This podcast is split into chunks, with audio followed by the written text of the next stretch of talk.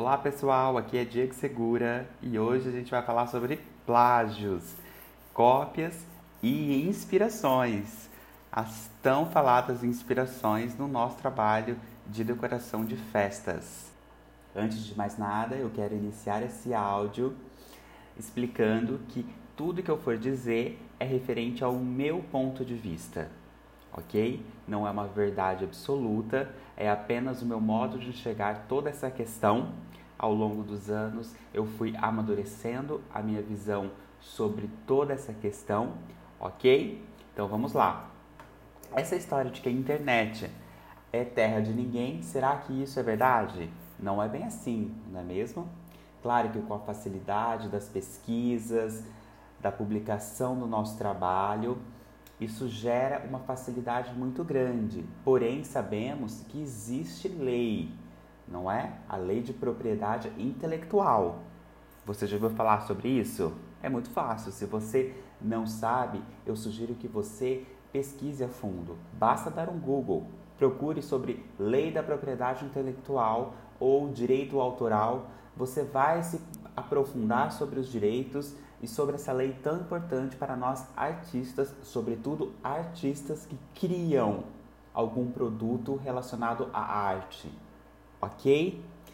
Se você pesquisar a fundo, você vai descobrir que você tem direitos. Se você foi um artista plagiado e você entrar na justiça, o buraco é mais embaixo. Para você que está pensando em se inspirar ou simplesmente copiar algo, se informe. Você vai sentir um friozinho na barriga e um medo de arcar com as consequências, que não é tão simples assim, ok? Então você vai me questionar, Diego, mas por que ainda acontece tantos plágios no meio de decoração de festas? O primeiro ponto que eu posso dizer é a questão cultural do nosso país. Né? A nossa cultura não nos ensina a buscar os nossos direitos, muito menos a nos aprofundar em leis estudarmos e exigirmos nossos direitos. Sendo assim, quando acontece um plágio no nosso meio, é muito comum os decoradores partirem para o ataque, para o ataque pessoal, fazer justiça com as próprias mãos, do que procurar os seus direitos por lei. Não é? Já reparou nessa questão? A gente prefere muito mais expor o plagiador, muitas das vezes, ou apenas replicar as imagens, fazer os comparativos literalmente colocar lenha na fogueira. O que não deveria acontecer. Qual o modo correto de agir? Seria entrarmos na justiça. Se você tem publicações com datas, testemunhas, o correto seria você exigir os seus direitos nos bastidores. Porém, o que a gente vê é o que não acontece, não é? Muitas das vezes a gente prefere expor, ganhar holofote em cima desse plágio ganhar até uma notoriedade em cima de algumas circunstâncias, porém o que a gente deveria realmente fazer, não fazemos. Curioso, não é mesmo? Bom, vou fechar esse ciclo sobre a lei e os direitos e vou continuar explanando as demais vertentes, que são muitas por sinal. Porém, eu vou escolher dois pontos de vista. Primeiro será o cliente e segundo, o profissional. Vamos analisar então primeiro o cliente, tentar entender a cabeça, como ele pensa ou como ele deveria pensar, ok? Então, antes de mais nada, existe o desejo do consumo, o desejo que o cliente tem em consumir um produto ou um serviço. Um produto é muito mais simples.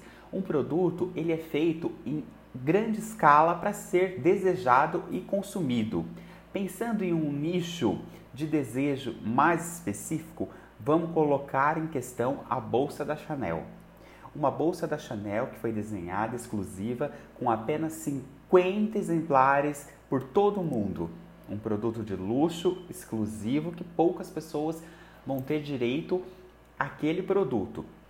Neste caso, a empresa deixou bem claro que apenas 50 pessoas terão aquele exemplar exclusivo e original, ok? É diferente de um serviço. Vamos partir agora para um trabalho específico, como um desenho de uma arquitetura de uma residência ou uma criação de uma festa. Quando o profissional vende esse produto exclusivo para o cliente, ele deixa bem claro e até em contrato dizendo que aquela criação ela é autoral e ela pertence ao cliente que está pagando por aquilo. Nesse caso, esse serviço ele não pode ser replicado, não deve ser replicado, muito menos copiado exatamente. Porém, o que acontece? Existe o desejo, não é? As pessoas têm desejos de consumir.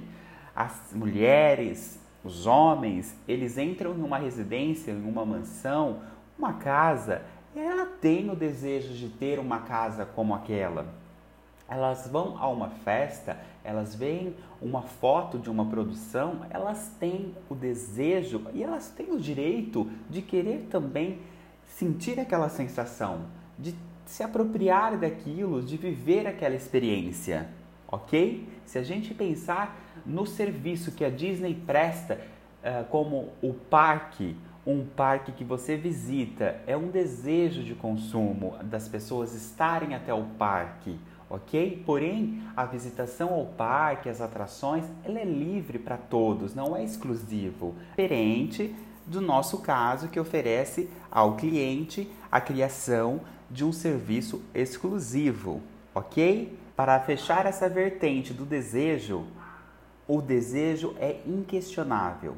Todo cliente tem o direito de desejar algo que já foi executado, ok?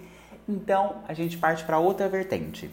Diego, mas não seria mais simples esse cliente que deseja consumir uma festa, uma determinada festa, ele deseja ter aquela festa, não seria mais fácil ele contratar o decorador que criou essa festa? Seria, mas não é bem simples assim. Vamos lá. Existem várias questões para que o cliente não entre em contato com o real decorador daquela festa. Primeiro, uma questão de logística.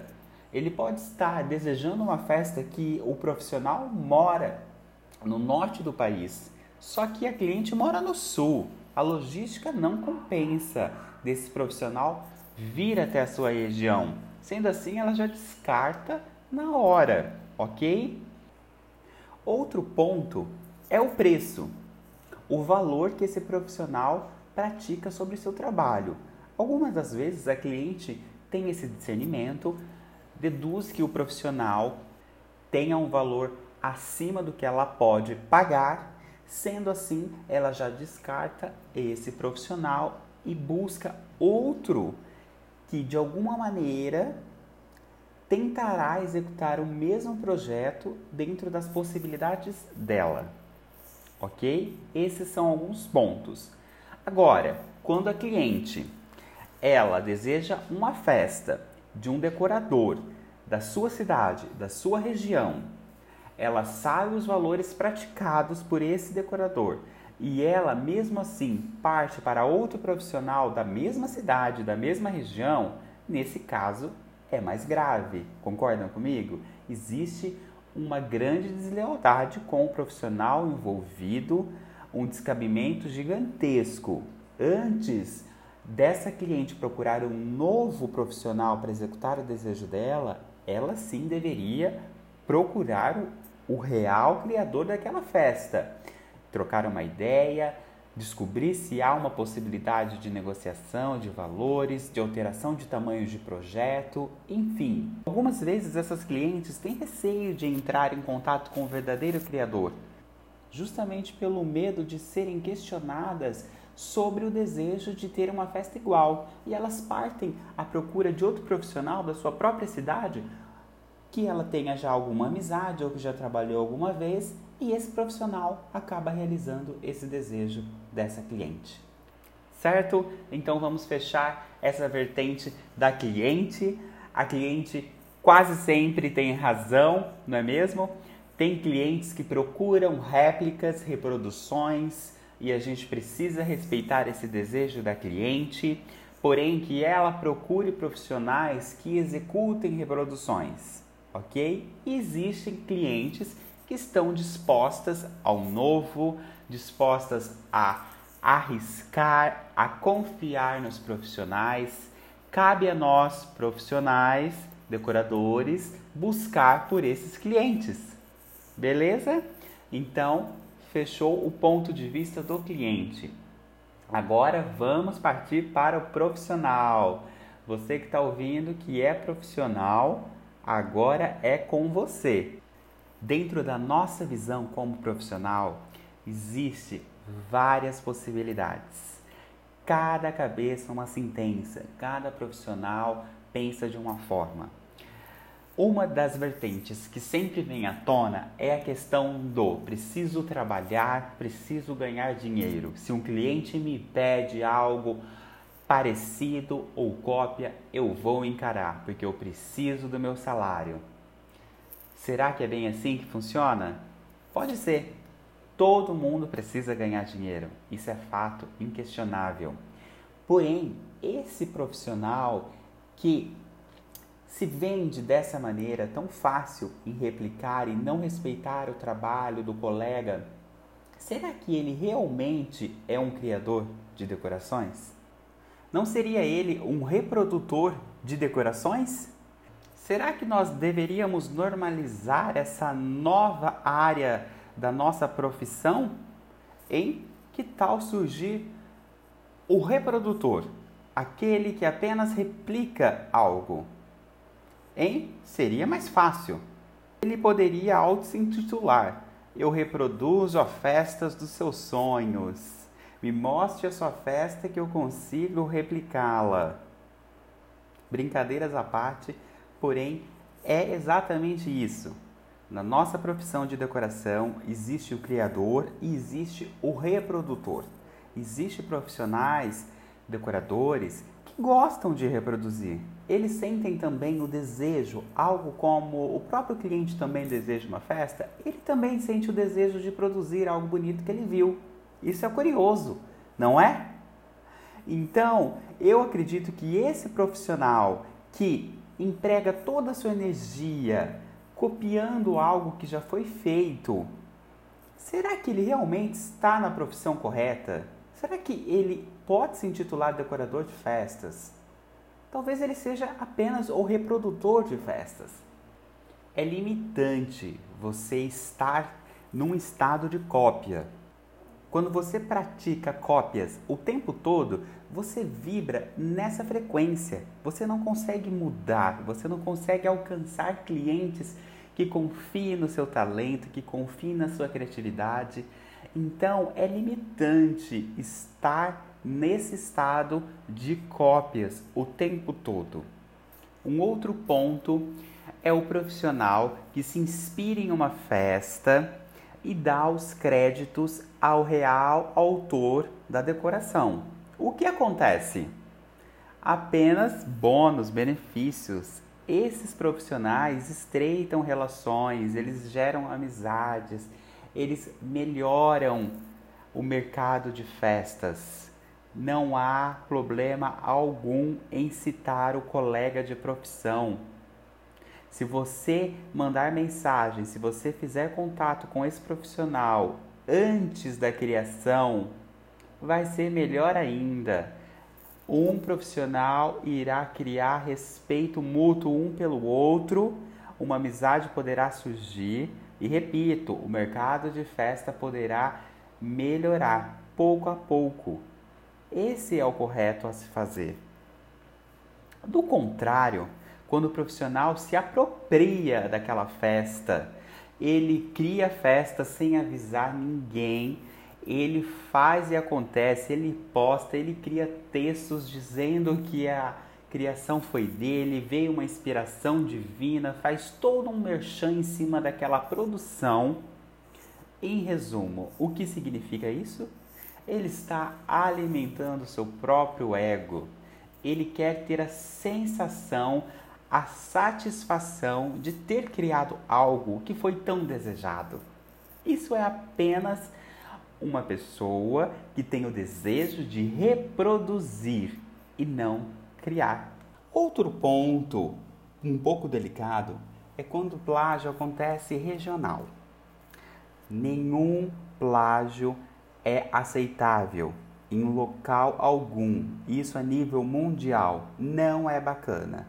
Do partir do momento que você se intitula criador, que você expõe ao seu cliente, que você diz para ele que seu trabalho é autoral, você não deve plagiar festas de nenhum local do mundo. Sendo assim, quando você falta com esse respeito em plagiar alguém da sua região, é algo muito mais grave. Você acaba atrapalhando ainda mais o nosso fragilizado mercado de festas. Fazendo isso, você vai alimentar uma inimizade na sua região, na sua cidade. Pense o oposto. Troque uma ideia com esse profissional. Oi, Fulano, uma cliente me procurou desejando a sua festa. O que nós podemos fazer? Eu preciso trabalhar. Você me autoriza? Eu posso tentar fazer algo melhor do que a sua? Você pode me ajudar com isso, com aquilo? Informe o seu colega de profissão que isso está acontecendo. Estreite uma relação de amizade. Pense no coletivo. Pense em melhorar o nosso mercado de festa, tão querido, tão amado e que precisa cada vez mais ser valorizado. Então eu gostaria de encerrar esse áudio com uma reflexão. Eu quero que você, profissional, que esteja ouvindo, que ouviu aqui até o final, que você reflita. Você é um reprodutor ou você é um criador? Hein? Fica esse questionamento para você. Mais uma dica de ouro. Deseje não se copiar. Quando uma cliente chegar desejando uma festa que você mesmo já fez, crie esse hábito. Ensine essa cliente que você pode fazer algo melhor ainda. Esse exercício é fantástico para estimular a criatividade. A gente cada vez mais nos surpreendermos e sempre fazer algo diferente do que já fizemos.